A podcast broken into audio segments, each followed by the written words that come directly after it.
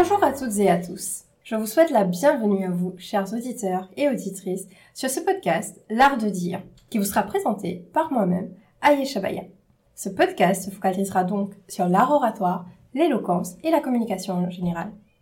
Au fil des épisodes, nous découvrirons la communication sous différentes formes, telles que dans le monde politique, militant, artistique, associatif, académique ou encore dans la vie quotidienne, c'est-à-dire la communication dans un couple, entre amis, entre membres de la famille. Bonjour à toutes et à tous, vous êtes aujourd'hui sur le second épisode de l'art de dire. Cet épisode s'appelle Les mots de l'entrepreneur. Donc entendez les mots MOTS ou les mots MAUX, comme vous le voulez. Mais en tout cas, aujourd'hui, nous sommes accompagnés de deux entrepreneurs, Alexis et Amélie. Je suis également accompagnée aujourd'hui d'une autre personne qui fait partie de l'équipe de l'art de dire, Oumaima. Bonjour Oumaima. Bonjour tout le monde. Tu vas bien? Oui, merci. Et toi? Très bien. Alors évidemment, nos deux invités sont là et sont impatients de vous faire découvrir leur domaine et aussi le sujet du jour, donc l'entrepreneuriat dans la communication, dans la prise de parole et dans toutes les petites étapes que vous avez pu passer pendant votre parcours. Je vais vous demander de vous présenter, mais à la manière de l'art de dire. Je vais vous demander c'est quoi l'émotion qui vous représente le plus, une activité ou un hobby qui vous correspond parfaitement, et enfin votre lieu que vous considérez comme idéal. Pas facile. Pas facile? Amélie, si tu veux bien, je te laisse commencer, vu que tu as pris la parole en premier. Je me fais piéger tout le temps. Vas-y Amélie, dis-nous tout. Alors, est-ce que tu peux répéter la première euh, L'émotion. L'émotion? La joie. La joie. La joie. Je suis de nature très enthousiaste, donc très facilement je me mets dans un bain joyeux, ce qui est communicatif, donc euh, ça m'ouvre pas mal de portes, mais je fais pas exprès. J'en doute pas, j'en doute pas. D'accord. Et ton lieu idéal? Chez moi. J'adore être chez moi, euh, c'est la paix. Mon... J'ai décoré ma maison pour que je m'y sente bien, donc euh, voilà, je dirais chez moi. C'est bien chez toi, c'est Mm. parfait. Et l'activité qui te correspond le mieux?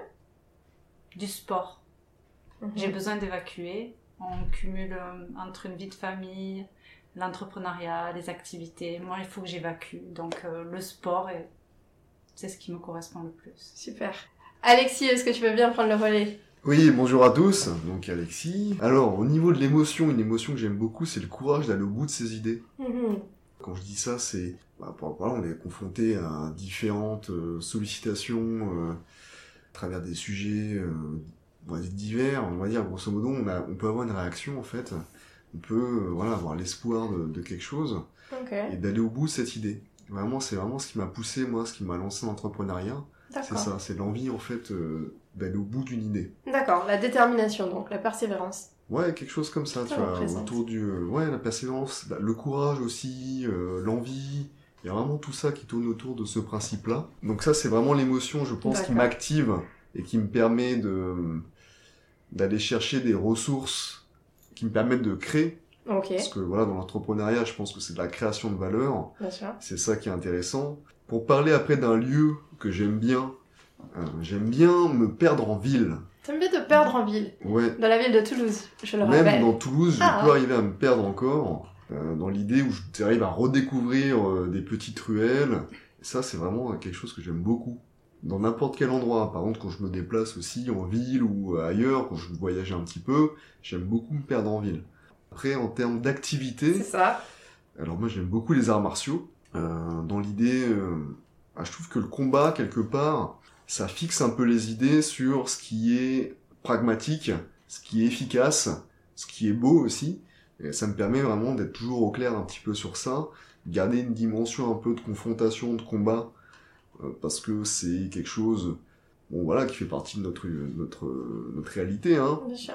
faut s'affirmer, faut être capable de défendre ses positions, et en même temps, euh, la maîtrise de la force te permet d'avoir un peu plus de flexibilité au fur et à mesure, donc de pouvoir euh, être souple, de pouvoir avoir l'humour, de pouvoir rigoler, euh, voilà, le combat n'empêche pas ça, et euh, je trouve que les arts martiaux me représentent bien pour ça. oui. D'accord, superbe introduction.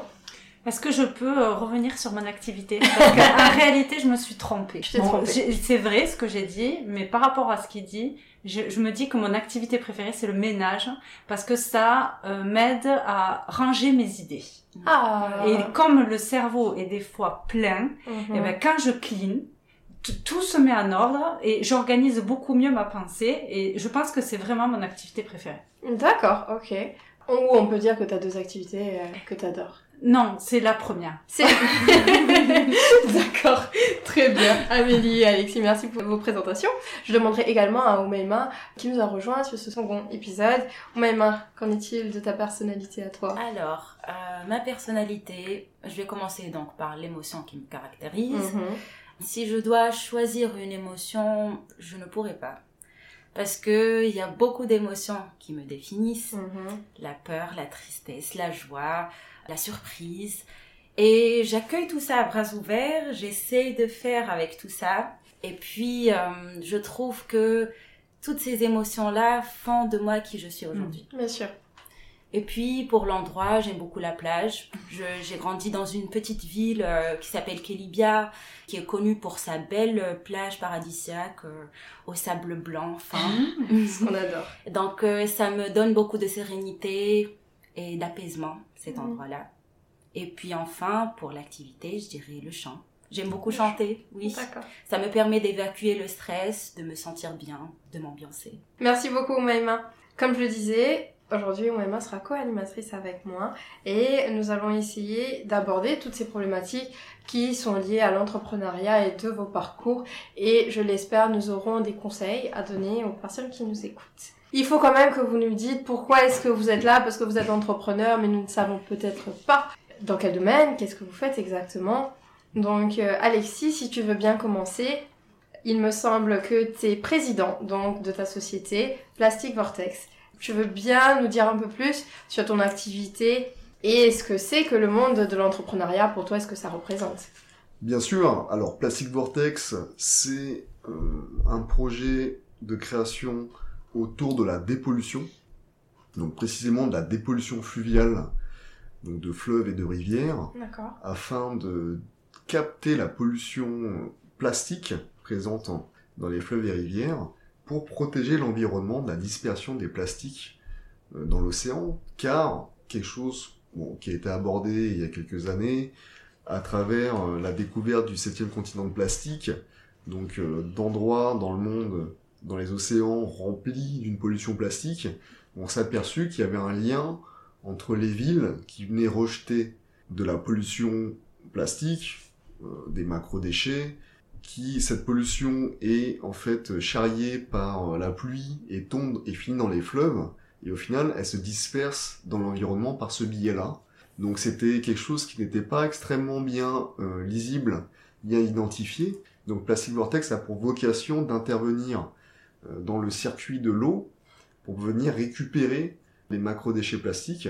Donc là, c'est euh, ce qu'on fait en, en théorie. Après, en pratique, on développe du coup des installations physiques pour venir euh, récolter les plastiques. Donc c'est des barrages couplés avec des, des tapis mécaniques.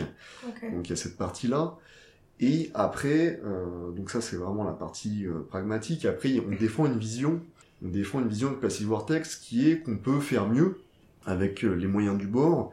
Et donc ce qu'on cherche à mettre en place, c'est donc capter la pollution plastique dans les fleuves et les rivières, dépolluer, porter ce message qu'on dépollue et voir un petit peu comment les gens vont réagir à ça. Et ce qu'on attend, bah, c'est que les gens, ils consomment moins, ils font plus attention du coup à ce qu'ils jettent, et que au fur et à mesure, ça se voit dans le temps, et donc ça veut dire qu'il y aurait moins de pollution dans les fleuves, Mhm. et ça, ce serait quelque chose qu'on pourrait euh, valider. Et donc valider qu'il y a un- vraiment un progrès dans le temps, Mhm. et donc vraiment ça, c'est cl- clairement mon rêve en termes de savoir-faire, D'accord. de prétendre en fait qu'on est capable d'avoir ce savoir-faire pour les villes, pour les métropoles, Mhm. qu'on est capable. Ça, c'est un imaginaire qui est un peu porté avec la Smart Cities, Bien sûr. c'est-à-dire que la ville pilotable est plus facilement euh, compréhensible, plus facilement euh, opérationnelle. Donc il y a l'idée que la donnée en fait apporte une lecture de la réalité un petit peu plus fonctionnelle. Donc on vient porter un petit peu aussi euh, cette euh, dynamique avec Plastic Vortex tout en répondant donc à une problématique principale qui est la protection de l'environnement Donc Plastic Vortex, on lutte contre la pollution plastique dans l'environnement tout en répondant à euh, ce que pourrait être une ville smart, une ville euh, durable. Merci à toi Alexis. Amélie, je te pose également la même question. Tu es CEO de Gara. Tout à fait. Est-ce que tu peux nous en dire un peu plus? Mais bien sûr. Donc euh, Gara, c'est un store pour l'Afrique, comme le Play Store ou l'Apple Store, euh, où nous distribuons des jeux vidéo mobiles et des bandes dessinées. Sauf que c'est un store qui intègre les moyens de paiement qui correspondent aux réalités africaines, puisque sur Google ou Apple, ça c'est pour le contexte, euh, on ne peut payer, on ne peut acheter que si on possède une carte bancaire Or, 90% de la population africaine ne possède pas de carte bancaire. Mhm. Les moyens de paiement privilégiés sont le cash ou euh, le mobile money, donc euh, des paiements euh, via les smartphones. Euh, et donc, mon associé, le cher Teddy Kosoko, a voulu créer un store pour l'Afrique.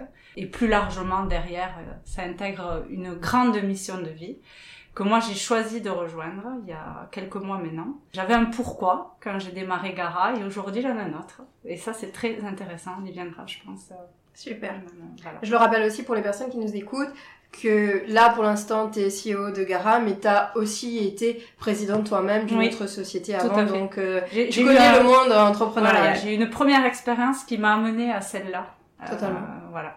C'est un beau parcours. Ouais. Et ben maintenant que nos auditeurs et nos auditrices euh, savent qui vous êtes, je pense qu'on va pouvoir vous poser des questions un peu plus précises. Et si vous le voulez bien, euh, on va commencer de suite.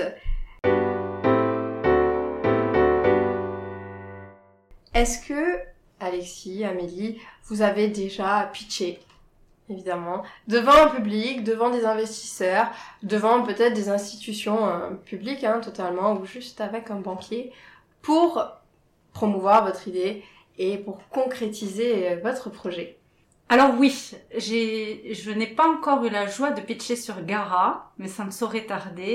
Par contre, avec mon ancien projet, j'ai pitché euh, maintes et maintes fois Ouais. devant différents publics, donc à chaque fois le pitch n'est pas le même, puisqu'on doit s'adapter à, à notre interlocuteur.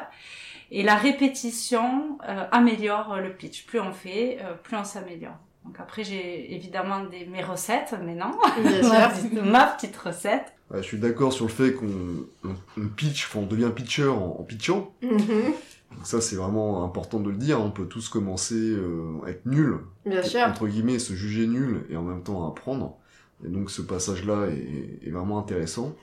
Et oui, j'ai pitché maintes et maintes fois aussi. Et j'ai fait des pitchs euh, vraiment dans des conditions assez incroyables. C'est vrai. Ouais, faut être en capacité de pitcher. euh. En fait, pitcher, grosso modo, c'est l'art de l'accroche. Comment, en fait, en un court délai, tu viens accrocher, être clair sur ton sujet. L'idée, c'est pas de faire le tour de ton sujet, mais c'est Mm. d'accrocher la personne pour entamer une discussion.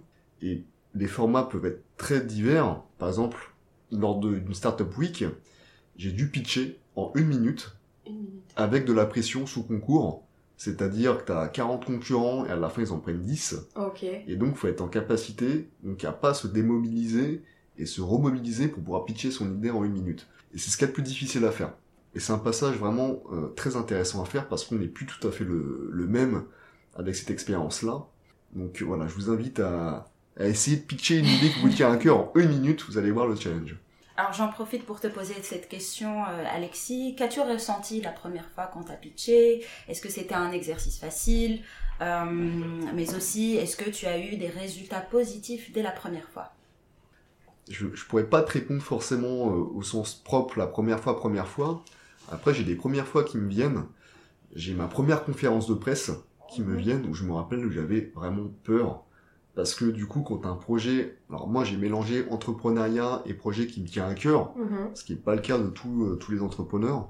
Donc du coup, dans cette configuration-là, eh bien évidemment, tu as envie de donner le meilleur de toi, ce qui implique forcément, quand tu débutes, bah, que t'as pas forcément toujours beaucoup confiance en toi, ce qui implique voilà un jeu de tension euh, assez intense, on va dire. Donc ça, je me rappelle de ça, ma première conférence de presse, qui ça a été euh, douloureux, parce que du coup, j'ai pas vraiment pris mon plaisir à pitcher, j'avais pas assez de recul pour comprendre ce que je faisais. Après, j'étais suffisamment bien entouré pour que ça se passe bien. Mhm. Et au final, j'étais dans un projet où les gens sont relativement bienveillants. C'est-à-dire, je suis un projet qui Oui. traite de l'écologie, Mhm. Donc du coup, quelque part, qui suscite par son sujet de la bienveillance. Qu'est-ce que t'en penses, Amélie? Bah, totalement. le, pourquoi euh, véhicule l'émotion et le storytelling qu'il y a derrière, et c'est essentiel pour accrocher ton public.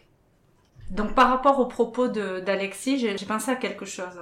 Euh, quand j'ai commencé à pitcher, je n'étais pas mauvaise, en tout cas je ne me jugeais pas mauvaise parce que j'étais passée par la case Toastmaster où donc j'avais déjà pris l'habitude de parler en public, je savais comment construire un mi-discours, mais c'était quelque chose de très préparé. Et sauf que quand tu es entrepreneur, tu dois être habitué à parler, à vendre et à pitcher en permanence dans n'importe quelle discussion. Donc exactement comme il dit, avoir des formats de discours différents, mais à être en mode vente de façon permanente. Et ça, moi, non. Tu n'arrivais Si je- pas à le faire. Pas du tout, parce que j'ai j'ai toujours peur de pas arriver à dire ce qu'il faut au moment où il faut. Donc, je suis très rassurée dans un contexte de préparation où mes arguments sont logiques, et où j'ai préparé chaque argument de façon euh, ordonnée. Et donc, dans un contexte d'improvisation, moi, j'étais euh, perdue. Et en fait, plus tu vas répéter ton pitch, plus tu, tu vas en être coloré, tu vas avoir une seconde de peau. Ton projet, c'est ça devient ta peau, ta Mhm. seconde de peau. Et là, tu vas pouvoir commencer à en parler avec fluidité et à arriver à, à vendre, quoi. Tu te mets en, en mode vente. Et, et ça, c'est euh, c'est ça le pitch pour moi. Je, je te vends mon idée parce que j'y crois. Super. Donc, euh, tu as vu sûrement une progression dans ta prise de parole depuis ta première fois. Totalement, totalement. euh, c'est vrai qu'au début, j'ai dit que je me jugeais bien, je maintiens, mais avec le temps, en fait, ce qui s'est passé, c'est que, comme j'ai dit, j'ai amené beaucoup plus de fluidité et j'ai beaucoup plus joué et été à l'aise dans la forme. C'est quelque chose qui est très importante aussi pour ben, pour véhiculer l'énergie, l'émotion et Oui. tout ça, euh, que dans le fond. Le fond, c'est bon, tu maîtrises au bout d'un moment. T'as plus besoin de, de te caler dessus. Et as-tu eu une expérience marquante euh, que tu voudrais partager avec nous aujourd'hui? Pas suffisamment marquante pour que je puisse euh, en témoigner de mon côté, mais je pense qu'Alexis en a une. Alors moi j'ai une super expérience, j'ai fait mon premier pitch en anglais à la Cité des Sciences de Paris Waouh. Et donc ça m'a permis de vraiment de un peu de sortir de ce côté scolaire où grosso modo quand on fait quelque chose euh, d'un peu moyen mais avec de très bonnes intentions, bah ça vaut pas forcément toujours la moyenne. Bien sûr. Les gens ont, ont compris mon projet, ils ont dit que c'était cool, ils ont vu en fait les intentions de mon projet et ça m'avait vraiment fait énormément plaisir. Ok, super. Donc euh, tu recommandes ce genre d'événement, de toute façon? Je recommande ouais, l'idée de sortir un peu de sa zone de confort. Sortir de sa zone de confort. On a des, il y a des cadeaux derrière, il y a des trésors derrière. D'accord. En tout cas, j'espère que les personnes qui nous écoutent, et si parmi il y a des entrepreneurs, eh ben ça va les motiver, ça va les inspirer. En tout cas, c'est ce que, c'est ce que je souhaite. J'ai j'ai une chose à rajouter, j'ai assisté à pas mal de concours en tant que spectateur de pitch, et de manière générale, j'en ressors dubitative.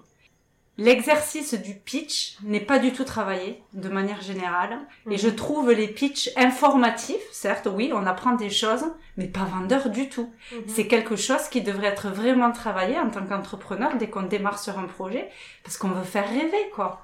Et donc, euh, euh, oui, il faut y aller, comme a dit, euh, comme a dit Alexis, il y a des techniques, euh, il- enfin, il faut s'entraîner et il faut surtout euh, sortir de sa zone de confort. Alexis. Ouais, peut-être ajouter quelque chose parce que Amélie emploie euh, plusieurs fois le mot vendre Mhm. et comprendre que le terme vendre dans un pitch, c'est transmettre son émotion et qu'elle soit accueillie vraiment en tant que telle et qu'elle soit pas jugée comme quelque chose de médiocre Mhm. Exactement. parce que grosso modo, les gens sont en position de juger. Toi, Bien tu sûr. présentes, donc ils sont en position de te juger. Et grosso modo, ce qui se passe dans le pitch, c'est un exercice, enfin surtout en France, c'est un exercice où ils vont argumenter de manière raisonnée, voir si ça vaut le coup, ton truc vaut le coup, si c'est bien structuré, et se laisser du coup euh, ouvrir et accueillir euh, par l'émotion tu vas, ou ta passion euh, qui anime ton, ton pitch. Eh ben, c'est super intéressant que vous parliez de ça là maintenant parce qu'une de nos prochaines questions aurait été la communication en tant que telle pour un entrepreneur est super important. Mais c'est aussi important, comme vous le dites, pour accrocher un public, des personnes qui vont utiliser, consommer votre produit ou vos services. Est-ce qu'au fur et à mesure de la définition, de la finalisation du produit, des services, vous avez eu l'impression que le discours changeait et que vous avez été obligé d'adapter votre façon de parler, Alors oui, continuellement, on ajuste Donc, euh, dans le vocabulaire un peu entrepreneurial ou startup, on dit qu'on itère. Mhm. Donc, on itère sur le pourquoi, on itère sur ce que tu présentes, on itère sur euh, ce que tu vends, entre guillemets. C'est toujours, en gros, grosso modo, le pitch, ça permet vraiment de tester aussi ta proposition de valeur. C'est vraiment un exercice de prototypage qui permet vraiment de voir si, en fait, il y a des oreilles et des cœurs et des cerveaux, en fait, qui accueillent ton idée et de voir si ça séduit, si ça touche et si ça suscite des réactions. En fait, ce qu'on attend en tant que pitch, euh, c'est ça, c'est que c'est soit de l'adhésion, soit du rejet. Le pire qui peut t'arriver en cas de, de pitch, c'est que bah, du coup tu suicides, tu provoques rien. Et là, tu dois te poser des questions. Et ce que j'ai appris, ou ce que je suis plutôt en train d'apprendre, moi, c'est le, c'est de passer, c'est ce que je disais un peu, du côté je t'informe à je storytell. Je te raconte une histoire. On peut avoir plein de chiffres à présenter, mais derrière, c'est quoi l'histoire que tu mets derrière? Et, et, ce que tu disais euh, tout à l'heure, faire passer une émotion. Les gens, dans un discours, ils vont pas retenir ce que tu dis, ils vont retenir ce que tu fais, euh, ce que tu leur fais ressentir. J'ai préparé un exemple. Est-ce que vous voulez un court Bien exemple? Vous allez me dire si ça fait la différence, parce que moi, c'est comme ça que je le vis, je le teste. Donc, euh, un des facteurs clés de succès pour Gara en Afrique, c'est le marché du smartphone. Ça sert à rien de développer des applications s'il y a peu de marché de smartphones en circulation. Donc dans le pitch, dans le, le, le pitch, oui, dans le deck qu'on appelle donc c'est la présentation de pitch, on a une section sur le marché du smartphone. Euh, le marché du smartphone en Afrique compte 660 millions de, de téléphones, ce qui est un chiffre colossal. Euh, et donc ça appuie cette opportunité d'application digitale en Afrique. C'est propre, c'est dit, c'est clair, on est d'accord. Maintenant, je le tourne d'une façon un peu plus racontée. Donc, il y a cinq ans, les constructeurs de téléphones chinois, ils se sont posés, ils ont regardé la taille de la population africaine et son potentiel de croissance, il faut pas l'oublier, ils se sont positionnés et ils ont envahi le marché. Et on est passé de 100 millions de smartphones à 660 millions en 5 ans. Donc là, je raconte une petite histoire où on montre un potentiel de croissance Mhm. et qui donne envie de dire ah ouais, il y a du potentiel. Alors les chiffres sont complètement faux, on retient pas, mais pardon, c'est c'est juste pour montrer la différence entre je te transmets une information et je te raconte une histoire. C'est ce que j'ai appris dernièrement. C'est super intéressant ce que tu viens de dire, Amélie. Et puis je pense que euh, on a tous euh, pu euh, voir euh, le storytelling dans ce que tu viens de dire. Euh, moi, je suis curieuse de savoir donc euh, quel est le moyen qui fonctionne le mieux pour vous? Qu'est-ce qui fait que vous arrivez à vendre votre produit ou service et à vous rapprocher de votre client potentiel? Alors, la question, c'est qu'est-ce qui est le plus efficace, à mon sens, pour toucher une personne, c'est ça? Mhm. Alors, je pense que c'est le, le contact direct. Avoir des contextes, un contexte qui permet d'avoir une personne disponible. Et idéalement, on t'invite à présenter, comme vous le faites là, vous m'invitez à quelque chose, c'est pas moi qui vais vers vous. Alors, moi, concernant mon client, donc les institutions, et notamment Toulouse Métropole, quelque chose qui a fait la différence, mais flagrante, euh, jour et la nuit, c'est un passage à la télévision Ah. sur TF1. C'est-à-dire, avant TF1, on avait du mal à avoir nos autorisations. Après TF1, en une semaine, on avait nos autorisations. D'accord. Donc, ça a complètement changé, en fait, le rapport. En fait, j'étais quelqu'un pour les Mhm. institutions. C'est-à-dire que les institutions, si tu rentres pas dans leur circuit, bah, ils savent pas à quoi être attachés, et grosso modo, ils sont plutôt craintifs. Donc, ils vont plutôt te mettre à l'écart et pas t'ouvrir la porte. Et donc, quelque part, rentrer dans les médias, c'est rentrer dans le sérail, et c'est s'ouvrir des portes. Donc, les médias classiques, institutionnels, Mhm. entre guillemets, enfin c'est pas institutionnel, mais on va dire TF1, les gros, les, les choses en place m'ont permis de bah, d'avoir euh, une identité en fait différente auprès du public Toulouse Métropole. Ouais. D'accord. Mais c'est super intéressant ce que tu dis parce que je pense qu'aujourd'hui, énormément d'entreprises misent sur euh, la notoriété, euh, la marque employeur et aussi quand tu deviens un peu une personnalité, tu représentes une personnalité de confiance. J'aime beaucoup ce que tu dis, un peu la construction de la confiance. Totalement. Ouais. Et Amélie, est-ce que tu as déjà euh, aussi eu Alors, le cas Eh ben, je vais donner l'exemple de, ben, de Gara, du coup, je vais aller un peu plus loin dans la, la mission du projet. Le fait que les, les gens en Afrique ne puissent pas acheter euh, sur les plateformes actuelles impacte tous les créateurs et tous les talents africains de jeux vidéo, de bandes dessinées, du coup, qui ne peuvent pas générer de revenus de par la, de par la production de leur contenu. Et donc, de fait, derrière Gara, l'idée, c'est de pouvoir lancer cette plateforme pour permettre à des millions d'Africains de pouvoir euh, ben, arriver à vivre de leur passion. Et derrière, il y a un, un discours qu'on appelle le panafricaniste. C'est l'incarnation de ce discours qui va faire qu'on va aussi arriver à attirer les gens. On Mhm. peut avoir des concurrents en face, mais on n'a pas le même discours. Bien Parce qu'on n'incarne pas la même chose. Donc c'est hyper important par rapport à, à la confiance euh, dont on parlait, d'incarner ce discours. Et en, en l'occurrence, Teddy euh, l'incarne parfaitement. Et à chaque fois, effectivement, je suis assez d'accord. Et à chaque fois qu'il passe dans des émissions, derrière, il y a des rebonds de téléchargement. euh, euh, il est pas mal sollicité. C'est ça qui crée aussi tout l'environnement de vente. La personne, l'entrepreneur, doit incarner son message. Finalement, on a un produit digital, hein, donc on pourrait tout, il Oui. pourrait tout à fait s'extraire de ça et on pourrait rester que là-dessus. Mais moi, j'aimerais au contraire qu'il pousse encore plus l'image autour de lui pour que les gens se raccrochent à ça et viennent non pas que pour une solution digitale, mais pour participer à un mouvement. Oui, et je pense que là on aborde un des secrets de l'entre- de l'entrepreneuriat, enfin en tout cas de l'entrepreneur, Ouais. l'incarnation. Qu'est-ce que c'est concrètement? C'est-à-dire que par exemple, moi je travaille sur la dépollution euh, du plastique, Mhm. C'est-à-dire que moi au quotidien, quand je vois du plastique, une bouteille par terre, je la ramasse. Mhm. Et ça, ça me permet d'entretenir en fait cette cohérence qui me permet de me sentir aligné à mes valeurs profondément. Par exemple, Amélie, là, elle a regardé son t-shirt. Voilà, il y a les valeurs tendances du panafricanisme, des motifs qu'on voit. Donc Amélie porte le maillot de son équipe. Bien sûr. Alors pourquoi c'est important que moi, au quotidien, je m'accroche à cet usage de ramasser des bouteilles de plastique ou Amélie de porter le maillot de son équipe Parce que ça permet de lutter contre un truc, c'est la peur de l'imposture, le Mhm. syndrome de l'imposteur, qui vient se remplir si toi, au quotidien, tu fais pas des gestes, entre guillemets, proactifs pour incarner ce que tu dois devenir. On adore. C'est un super conseil, superbe astuce. Et vraiment, c'est pour ça qu'on vous invite, chers entrepreneurs, à notre podcast. Ce sont des choses comme ça qu'on a envie d'avoir pour euh, aider et inspirer euh, les personnes qui nous écoutent. Vous nous avez parlé de communication, vous nous avez parlé de l'incarnation euh, pour votre société, mais comment faites-vous pour arriver là? Je précise. Euh, pendant votre vie euh, entrepreneuriale, vous avez peut-être eu des exercices, des activités, vous avez peut-être assisté à des conférences, des événements.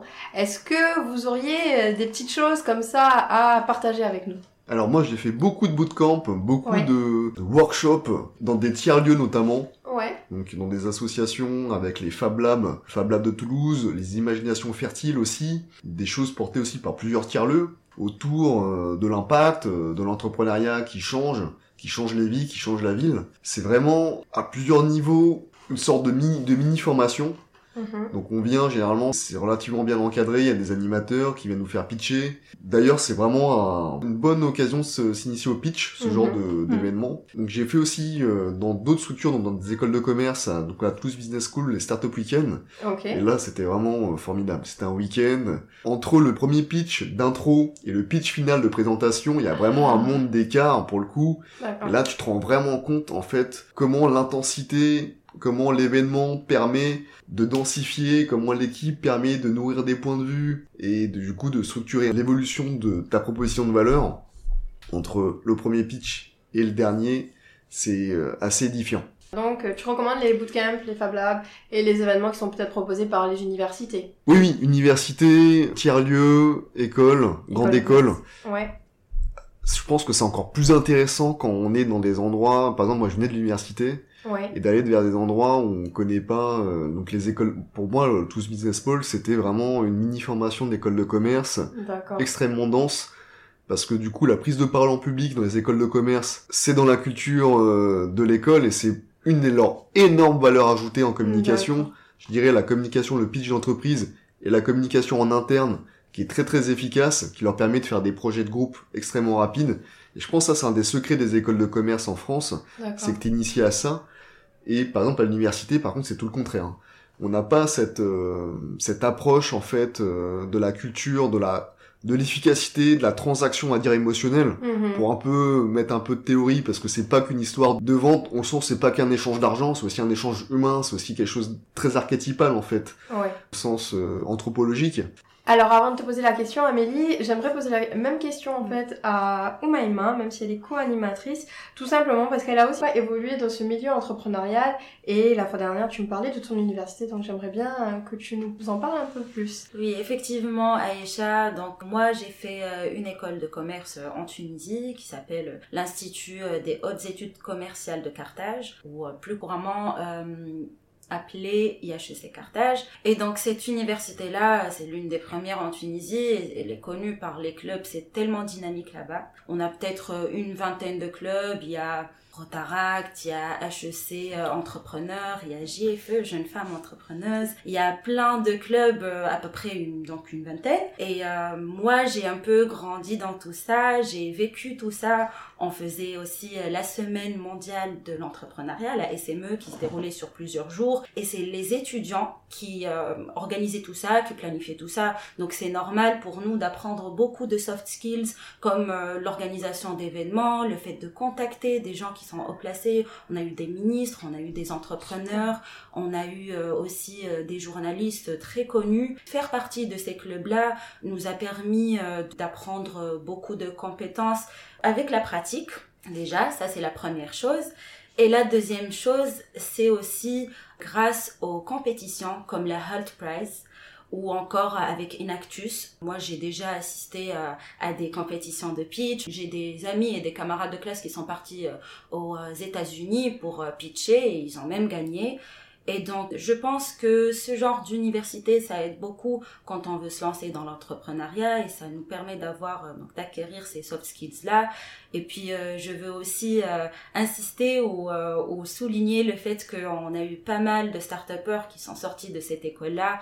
Je peux citer donc Split, qui est une plateforme de covoiturage qui s'est implantée en Afrique, mais aussi il y a Armini de Mère Khlifi qui a donc fait une plateforme pour aider les femmes rurales à avoir la couverture sociale. Un truc pour préciser un petit peu, parce que, euh, voilà, pour pas trop idéaliser un petit peu euh, ces concours, parce que c'est quand même un environnement un peu compétitif. Bien sûr. Et donc, quand on arrive avec une idée, des fois, en tant qu'entrepreneur, on est un peu fragile parce que, euh, bah, parce que cette idée, on n'a pas forcément l'expérience derrière qui vient avec, mhm. on n'a pas forcément le milieu familial qui nous soutient, on n'a pas forcément euh, les moyens euh, de ses ambitions. Mhm. Et donc, peut-être pour préciser un peu, ce que j'ai trouvé de manière générale, c'est que dans les tiers-lieux, les attentes sont un peu moindres en termes euh, de rendu, de résultats, mhm. ce qui permet du coup de prendre le temps, d'avoir un peu plus de temps pour pouvoir maturer, mûrir son projet, alors que dans des environnements comme les écoles de commerce, euh, c'est beaucoup plus exigeant en Mhm. termes de qualité, enfin le niveau est beaucoup plus haut en Mhm. termes de prise de parole en public, et donc du coup les contrastes peuvent être plus forts. Ce qui veut dire que ça peut, si on débute, ça peut être un environnement euh, Intimidant. qui peut être un peu plus intimidant, qui peut être un peu plus exigeant en, en termes de ressources. Mais bon, c'est synthétique, c'est pas à prendre avec des, enfin c'est pas à prendre comme ça, mais c'est c'est l'idée. Voilà. Non, non, bien sûr. Amélie, est-ce que tu as aussi euh, Je meurs d'impatience de répondre. des petites choses à nous partager Je te laisse.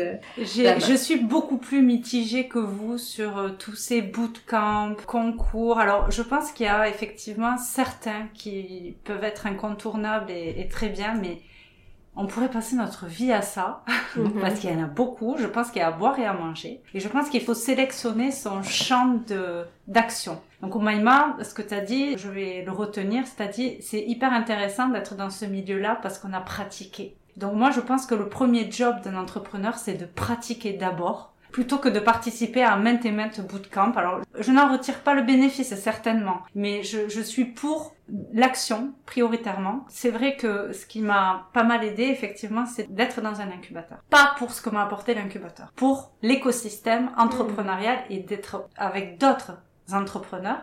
Le mindset, l'entraide, ça oui, Mhm. euh, mais dans l'action. Et plutôt que peut-être euh, les bootcamps, je privilégierais moi, en tout cas ce que je privilégie, c'est l'entourage, les mentors.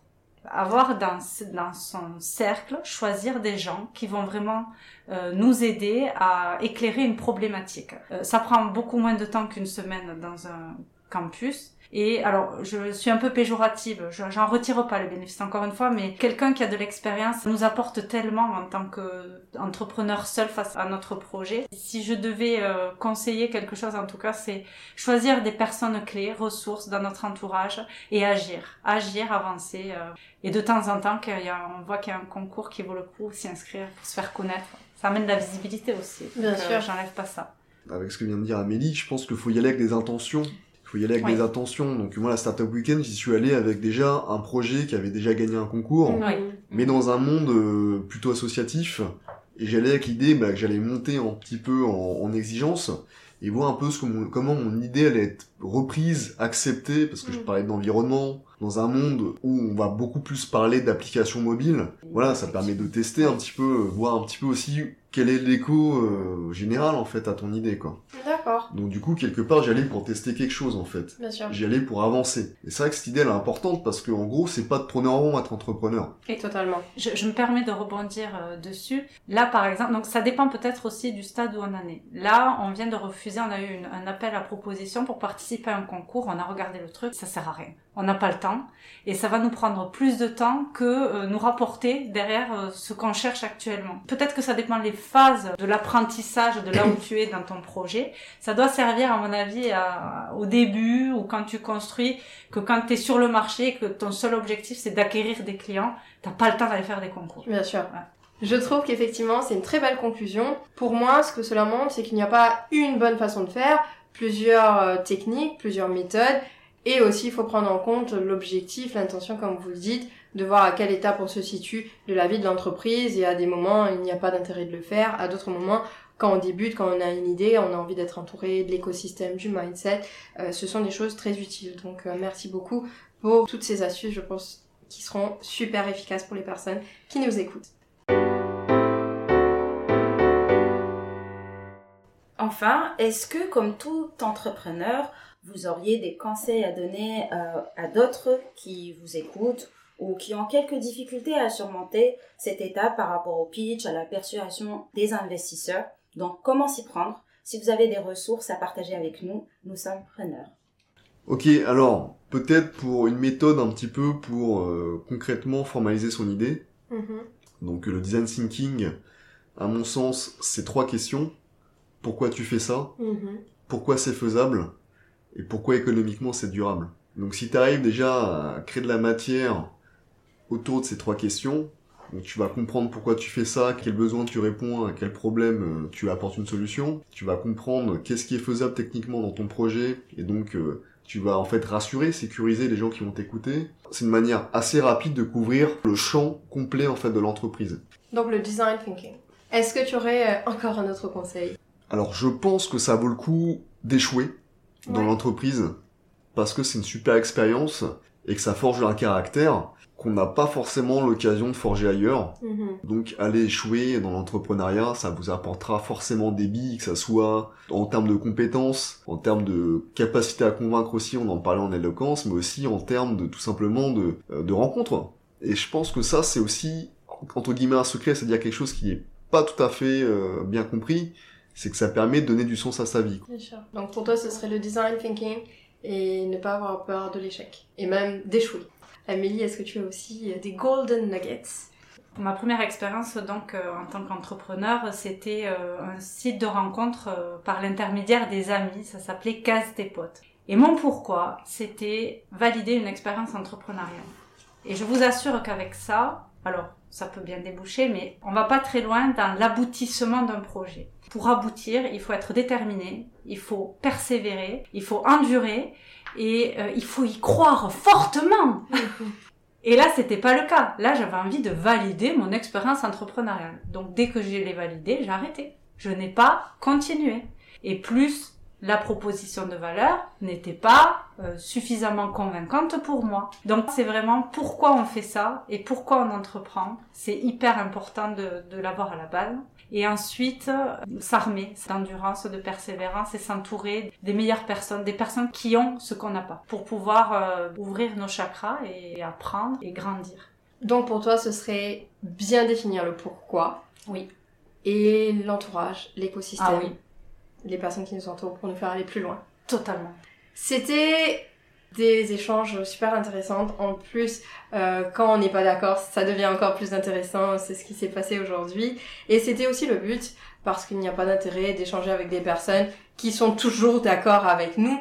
Et là, vous avez des parcours, euh, je ne dirais pas atypiques parce qu'il y a beaucoup d'entrepreneurs, mais en tout cas, peut-être des personnes qui vont se retrouver en vous. Et ça, c'est super intéressant. Ou des personnes qui aujourd'hui, là, nous écoutent et qui ne savent pas euh, si elles veulent franchir le pas de l'entrepreneuriat. Parce que l'entrepreneur, c'est aussi le goût du risque, le goût de l'aventure, euh, la recherche d'une indépendance financière. Et pour moi, un, une entrepreneur, c'est une personne qui est totalement déterminée qui ne lâche pas. Quoi qu'il arrive, en tout cas, les personnes qui réussissent, sont des personnes qui lâchent pas. Donc ne serait-ce que pour ça, on vous félicite, on vous encourage à aller de l'avant, on sera là pour vous soutenir. Et encore merci d'avoir participé à ce podcast. Mais avant de se laisser, nous avons quand même un petit exercice pour vous. Si vous le voulez bien, évidemment, jouer au petit jeu. Ouais, ouais. Alors, euh, on est dans une superbe belle salle ici aujourd'hui. On a des chaises, on a des tasses qui sont très intéressantes. L'exercice serait de pitcher en 30 secondes cette superbe tasse rouge remplie de café. Vous n'aurez que 30 secondes. Est-ce que vous êtes partant? Alexis, si tu veux bien, t'as 30 secondes. Bonjour, voilà, vous venez de vous lever le matin, il fait beau ou il fait gris, à voir, mais vous avez besoin d'énergie pour la journée. Alors je vous propose de vous servir votre thé ce matin sur cette magnifique tasse rouge qui vous apportera énergie pour passer une excellente journée. Merci Alexis, c'était super. T'as une belle tasse rouge, tu veux pitcher cette tasse? Je vais pitcher cette tasse rouge. Vous êtes avec votre amoureux au lit, on est dimanche matin, et vous avez envie de traîner, mais vous avez besoin de vous motiver aussi, vous savez pourquoi, et vous avez besoin d'un petit café. Alors, qu'y a-t-il de mieux que de boire un café dans une tasse rouge qui symbolise la couleur de l'amour Oh là là On adore Merci à vous deux pour vos pitchs. On sait de toute façon que vous allez réussir dans vos pitchs pour vos projets euh, personnels, professionnels. On n'en doute pas, on va vous soutenir. N'hésitez pas à nous glisser des petits liens ou le nom de vos sites. On glissera tout ça à nos auditeurs et nos auditrices. Encore une fois, merci d'avoir accepté l'invitation de partager toutes ces informations aux personnes qui nous écoutent. On était très heureux de vous accueillir sur ce deuxième épisode, donc les mots de l'entrepreneur. Et on vous dit à tous à très bientôt. À très bientôt, et merci beaucoup pour votre accueil. Salut